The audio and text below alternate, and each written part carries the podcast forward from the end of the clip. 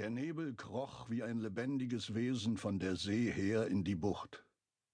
Innerhalb weniger Minuten schob er sich, unbemerkt von allen Schlafenden, lautlos über das schwarze Watt und den weißen Sand, glitt mühelos über den Deich und den mit Sanddorn und Hagebuttenbüschen undurchdringlich bewachsenen Küstenstreifen. Im Hafen schloss er die vor Anker liegenden Boote und Schiffe ein. Schließlich erfüllte er den gesamten Ort mit seinem eiskalten Atem und machte jeden Blick auf den sternklaren Himmel in dieser vormals warmen Juninacht unmöglich. Jeder, der an der Küste lebt, weiß, wie der Nebel entsteht, dachte Focke-Bröhr. Warme Luft trifft auf kaltes Wasser oder kalte Luft auf warmes Wasser.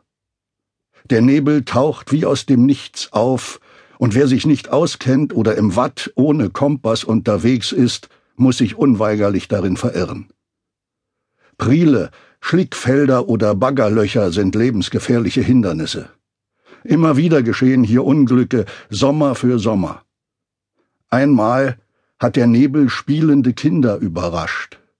Sie sind in einen der meandrierenden Wasserläufe gestürzt, die im Wattenmeer bei Flut zu reißenden Strömen anwachsen. Der Junge hat überlebt, seine Schwester nicht.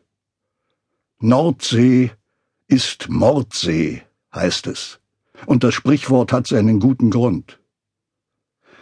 Aber man sagt auch, dass das Meer irgendwann alles zurückgibt, was es sich genommen hat.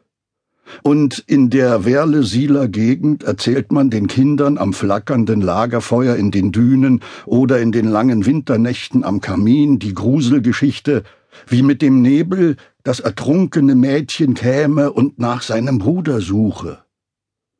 Ihr dünnes Haar hängt voller Seetank, die Augen sind weiß wie der Nebel selbst.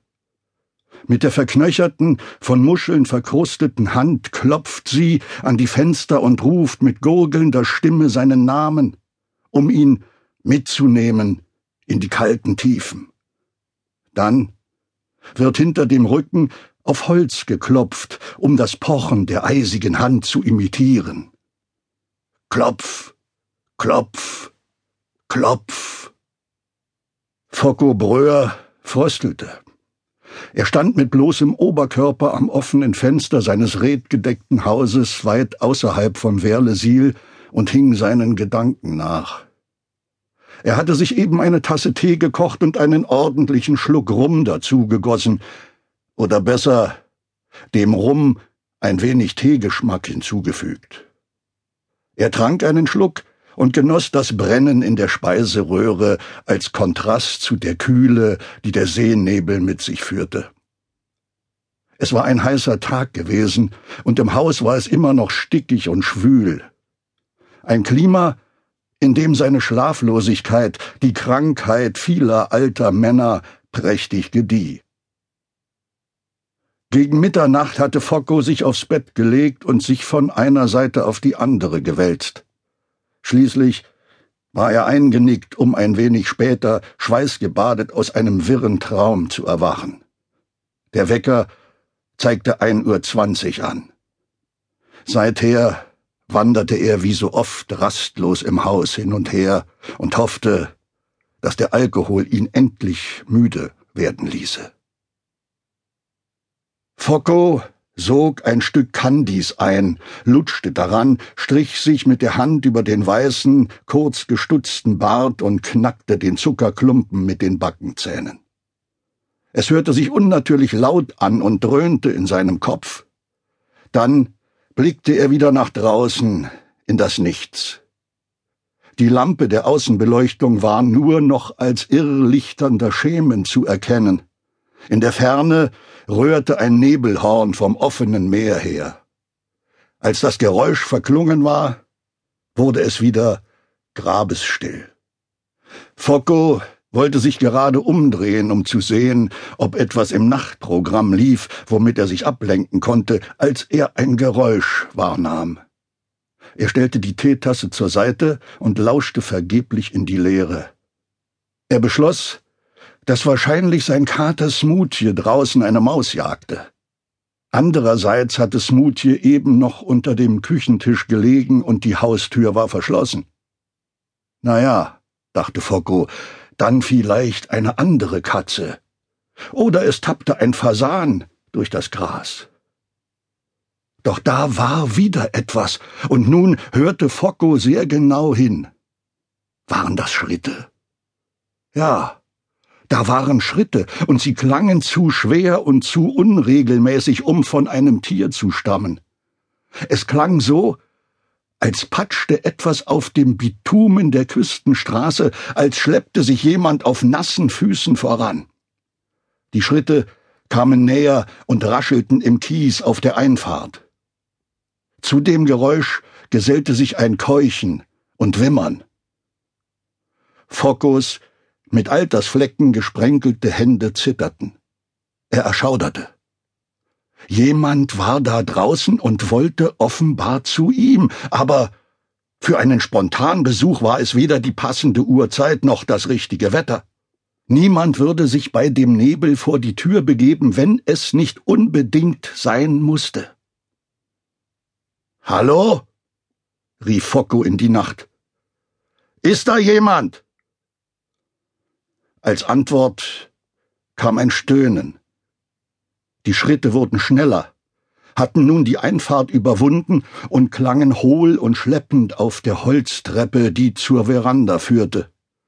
Wenig später kratzte etwas an der Haustür und pochte dagegen. Klopf, klopf, klopf.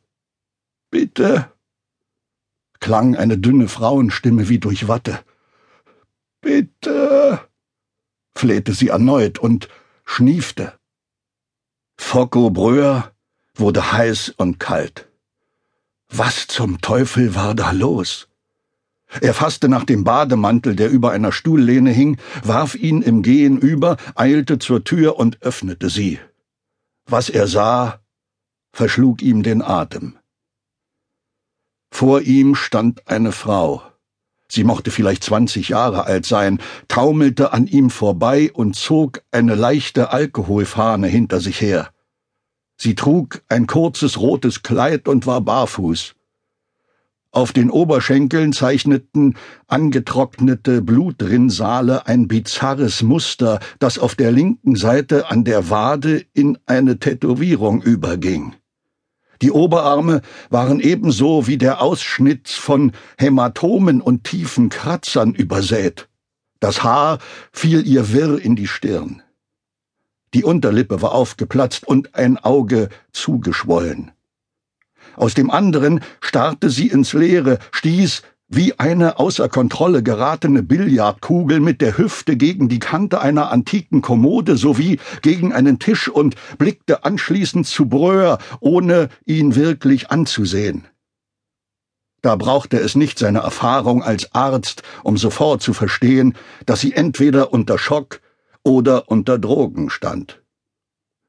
Wo bin ich? Die Fremde wollte sich eine schwarze Strähne aus dem Gesicht streichen, geriet aus dem Gleichgewicht und taumelte. Focko Breuer fing die Frau auf, was sie grundlegend falsch interpretierte. Sie begann zu schreien und um sich zu schlagen, ihr Hinterkopf traf ihn auf die Nase, die in einem grellen Schmerz zu explodieren schien. Er ließ sie los und hob beschwörend die Hände. Lass mich! schrie die